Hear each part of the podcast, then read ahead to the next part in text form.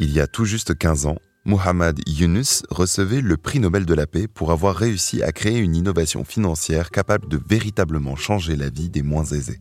Cette innovation, vous en avez peut-être déjà entendu parler, c'est celle du microcrédit. Dès les années 70, celui que l'on surnomme le banquier des pauvres développe son idée alors qu'il constate que dans son village natal au Bangladesh, des femmes empruntent l'équivalent de quelques centimes chaque jour pour acheter du bambou qui leur sert à fabriquer des tabourets qu'elles revendent ensuite sur les marchés. Sauf que le problème, c'est que les intérêts qu'elles doivent payer sur leur micro-emprunt les enferment dans la spirale de la pauvreté.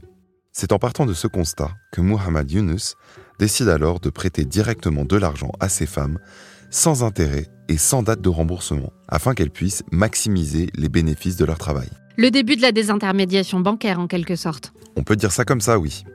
Et depuis quelques années, les fintechs se sont inspirés de ces expérimentations en permettant à leurs utilisateurs non pas d'acheter du bambou pour fabriquer des tabourets, mais plutôt des biens de consommation à l'appel, de chaussures à sauce en passant à un ventilateur sur Amazon, voire même un sac de luxe, le tout sans intérêt. Ces mécanismes, vous les avez peut-être déjà croisés au moment de valider votre panier en ligne. Ce sont ceux du Buy Now, Pay Later, qui permettent littéralement d'acheter maintenant pour payer plus tard, quitte à vivre toujours plus à crédit. Et c'est précisément là que le bas blesse. En permettant un accès plus simple au financement, ces nouvelles fintechs spécialisées dans le paiement différé ou fractionné sont-elles un pas vers plus d'inclusion financière ou au contraire vers plus de précarité? Orange vous présente le mémo. Bonjour Marine. Bonjour Germain. Bienvenue à toutes et à tous dans le Mémo, le podcast qui décrypte l'actualité de la société numérique à travers les médias. Cette semaine, je vous propose de plonger dans les méandres de nouvelles frontières de la finance et plus précisément du crédit, avec les noms de start-up aussi ésotériques que Klarna, Lunar ou encore Alma. Revenons sur Terre. 5 minutes. Tu parlais en introduction de paiement fractionné différé et de buy now, pay later. Pour éclairer ces termes un peu cryptiques, je te propose d'aller jeter un œil du côté de la tribune, qui s'attarde longuement sur ces nouvelles pratiques. Selon le média économique, on peut définir le Buy Now, Pay Later ou BNPL comme des modalités qui permettent de faire des achats à l'instant T et de les payer à une date ultérieure, sans intérêt. Il s'agit, pour le dire simplement, de mini-crédits à la consommation en ligne qui concernent des petits montants, moins de 200 euros et d'une durée inférieure à 90 jours. Merci pour ces éclaircissements. On parlait aussi en introduction des expérimentations du microcrédit dans les années 70, mais est-ce qu'on ne peut pas remonter un peu plus loin dans le temps? Si, et tu fais bien de le souligner, la tribune rappelle à juste titre que les mécanismes de microcrédit à la consommation ont toujours existé. Dans la France des années 50, le paiement fractionné prenait la forme d'un carnet de notes au sein duquel l'épicier du village consignait l'ensemble des dettes de chacune des familles lorsqu'elles manquaient de trésorerie pour acheter des œufs, des pâtes ou du pain. En gros, ce que proposent les startups de paiement fractionné, ce n'est rien de plus que ce carnet de notes dématérialisé, à la différence que, contrairement à l'épicier, elles ne connaissent pas personnellement leur clients et leur capacité à rembourser. Ça paraît trop beau. Comment cela peut-il fonctionner? À la confiance, comme avec l'épicier? T'imagines bien que non, comme l'explique Wired, s'il n'y a pas de frais d'intérêt, c'est bel et bien pour une raison. D'abord parce que les commerçants qui proposent ce service sur leur site comme Azos ou Amazon paient des frais de transaction plus élevés. Ensuite et surtout parce que les particuliers paient des frais de retard. Et c'est ici que l'engrenage peut s'enrayer. Les défenseurs des consommateurs estiment que les conditions de vente de ces nouveaux services de crédit peuvent être particulièrement déroutantes pour les plus jeunes utilisateurs, à qui elles s'adressent en particulier, notamment en matière de frais de retard. Rien qu'en 2021, Afterpay, l'un de ces services, a par exemple perçu 64 millions de dollars de frais de retard. Pas de recette miracle donc, ce sont dans ces frais cachés que réside une partie du business du paiement fractionné. Hmm, je comprends mieux d'où vient l'argent. Mais outre cet engrenage du crédit, je ne peux pas m'empêcher de penser que de tels services sont aussi potentiellement de formidables outils de surconsommation.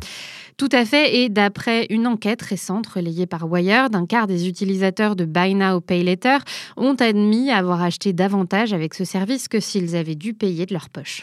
On aurait donc un cocktail de surconsommation, mêlé aussi de surendettement. Tout à fait, et ce dangereux cocktail que tu soulignes est dû à un trou a priori inoffensif dans notre raquette réglementaire. Comme le racontent les échos, la faille est toute bête, la durée et le montant des crédits octroyés par le BNPL, le fait de rentrer dans la catégorie des paiements étalés et non des crédits à la consommation classique qui viennent avec leur lot d'exigences en matière de vérification de solvabilité. Et c'est justement grâce à ce cadre légal plutôt souple, permis par l'appellation paiement étalé, que les startups peuvent se permettre des vérifications plus expéditives que les acteurs financiers traditionnels. Mais cela pourrait changer bientôt et la Commission européenne examine en ce moment même la possibilité de soumettre tous les produits BNPL aux mêmes règles que celles qui s'appliquent au crédit à la consommation. Un tour de vis qui tarde à arriver, d'autant plus que ces services peuvent pousser à la consommation de biens dangereux. Je lis dans le New York Times comment ces modalités de financement se sont récemment développées sur un marché inattendu, celui des armes à feu. Dans une longue enquête, le média américain s'est plongé dans les arcanes de l'entreprise Credova, dont l'objectif est, je cite, de démocratiser l'achat d'armes, qui coûte généralement entre 200 et 900 dollars, grâce au paiement fractionné.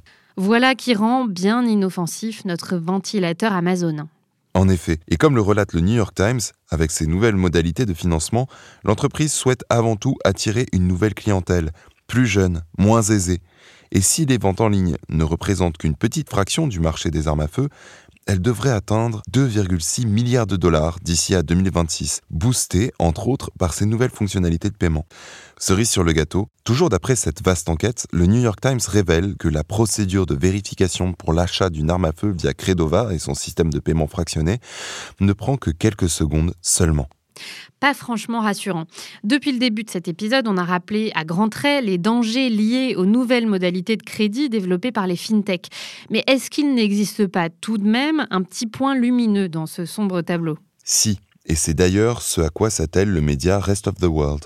Dans un long papier, ce média dédié à l'actualité numérique non occidentale explique comment au Nigeria, le BNPL constitue une véritable opportunité pour toute une catégorie de la population qui n'a habituellement pas accès au crédit.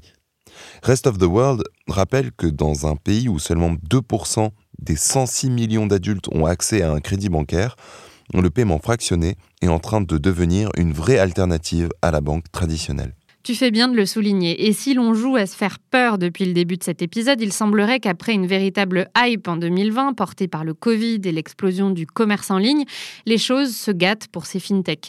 Le média d'actualité financière CNBC relate qu'après une véritable pluie de dollars, les dernières turbulences économiques en date liées à la guerre, la hausse des taux d'intérêt et l'inflation ont considérablement assombri les perspectives d'avenir. Affirme a vu son action plonger de plus de 75% depuis le début de 2022, tandis que Klarna a vu sa valorisation chuter de 85% en tout juste un an, passant de 45 milliards à seulement 7 milliards en juillet 2022. Un plongeon digne de WeWork, sans compter l'arrivée imminente d'un acteur prêt à tout casser, Apple, avec la fonctionnalité Apple Pay Later prévue pour la rentrée 2022. Voilà qui devrait faire considérablement bouger le secteur dans les mois à venir. Merci Marine et merci à toutes et à tous de nous avoir écoutés. On se retrouve très vite pour un nouvel épisode du Mémo consacré à la FinTech avec une vaste question qui veut disrupter la banque? D'ici là, n'hésitez pas à vous abonner à ce podcast sur votre application préférée. C'était Le Mémo, un podcast orange.